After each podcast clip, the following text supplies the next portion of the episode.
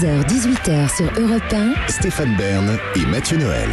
Historiquement vôtre. Historiquement Vôtre, l'émission qui remonte aux origines de tout ce qui fait notre quotidien, même les polices de caractère qu'on utilise euh, dans des logiciels comme Word. David Castello-Lopez, aujourd'hui l'origine d'une police en particulier, la police Helvetica. Oui, c'est fou d'ailleurs à quel point euh, les polices de caractère elles sont partout et quand même dans l'ensemble tout le monde s'en fout. Il y a, il y a vraiment un, un- un- un petit différentiel là-dessus. Mais c'est fascinant les polices de caractère, je vous jure. Parce que, je veux dire, les lettres de l'alphabet, elles ne représentent rien d'autre qu'elles-mêmes. Elles ont toujours forcément à peu près la même forme.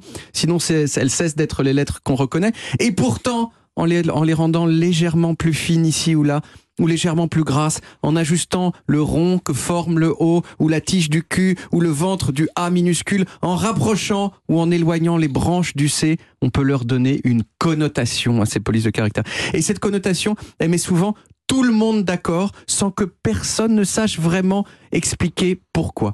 Il y a des polices qui ont l'air joyeuses, d'autres tristes, Mm. d'autres énergiques, d'autres calmes, alors, que, alors même que ce sont toujours les mêmes 26 lettres de l'alphabet.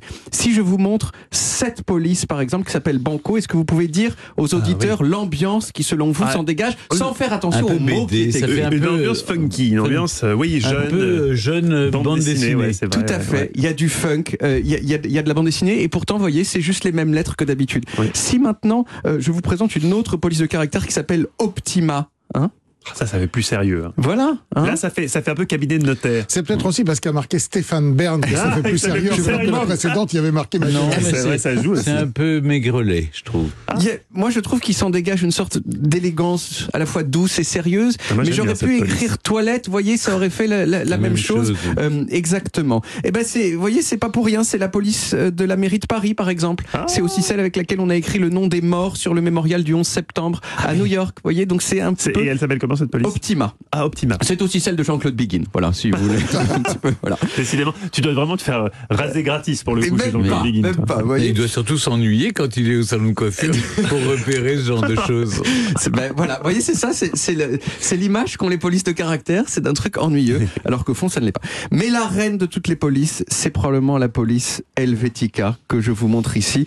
Alors encore une fois, c'est difficile de décrire une police de caractère euh, à la radio, donc il faut, il faut que je donne des exemples euh, euh, de marques qu'il utilise. Helvetica, c'est sous une forme ou sous, ou sous une autre la police de McDonald's, de Lufthansa, du média brut, de Scotch, de Desigual, de Panasonic, de Energizer, de The North Face, de American Apparel, Deviant, Kawasaki, Jackass, Tupperware, Nestlé, Sushi Shop, Microsoft, bref, elle est partout. Sa race. Et c'est une police qui, selon les mots même d'un grand nombre de designers qui l'utilisent, n'a pas de personnalité propre. Euh, euh, elle est neutre et elle peut donc revêtir de façon assez naturelle plein d'identités différentes qui n'ont rien à voir les unes avec les autres. Quel rapport, Mathieu, entre McDonald's et The North Face?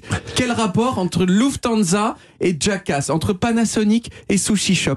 Et pourtant, aucun, il n'y en a aucun. Et pourtant, Helvetica, sur Sushi Shop, ça fait chic et japonais. Sur The North Face, ça fait sérieux, résilient, Mm. déterminé à accomplir de grands exploits sportifs dans la sobriété et le silence. Vous voyez? Tout ça avec une police de caractère. Sur Lufthansa, sur Lufthansa, ça convoque d'un coup toute la fi- toute l'efficacité de la machine industrielle allemande, vous voyez? Mais alors, qui l'a inventé? Helvetica. Bon, à votre avis? Les Suisses. ben oui, Les et pas Suisses n'importe quel. Suisse. Voilà, les Suisses allemands.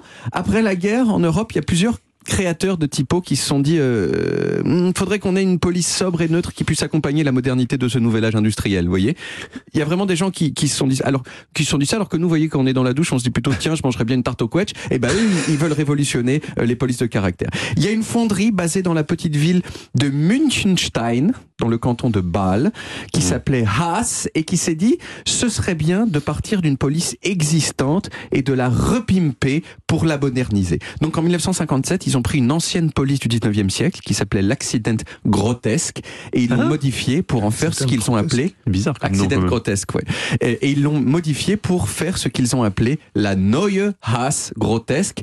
Trois ans plus tard, ils ont compris que Neue Haas grotesque, c'était chiant et imprononçable comme nom, et donc ils l'ont rebaptisé tout simplement Helvetica pour transmettre immédiatement la neutralité et la sobriété suisse.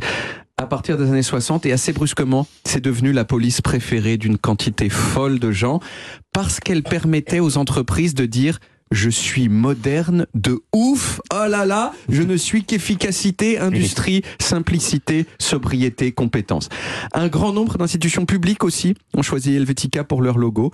Euh, sur la, la, la navette spatiale, par exemple, euh, de la NASA, euh, United States, c'est marqué en Arial. en- en- Euh, pardon, Ah, c'est marqué pas du tout en Arial, excusez-moi, c'est marqué Helvetica. en Helvetica, et pour les mêmes raisons. Mais si aujourd'hui on connaît Helvetica un peu dans le grand public, c'est, euh, non seulement Helvetica d'ailleurs, mais toutes les autres polices, c'est à cause de l'arrivée des ordinateurs personnels avec, dans les années 80 et 90.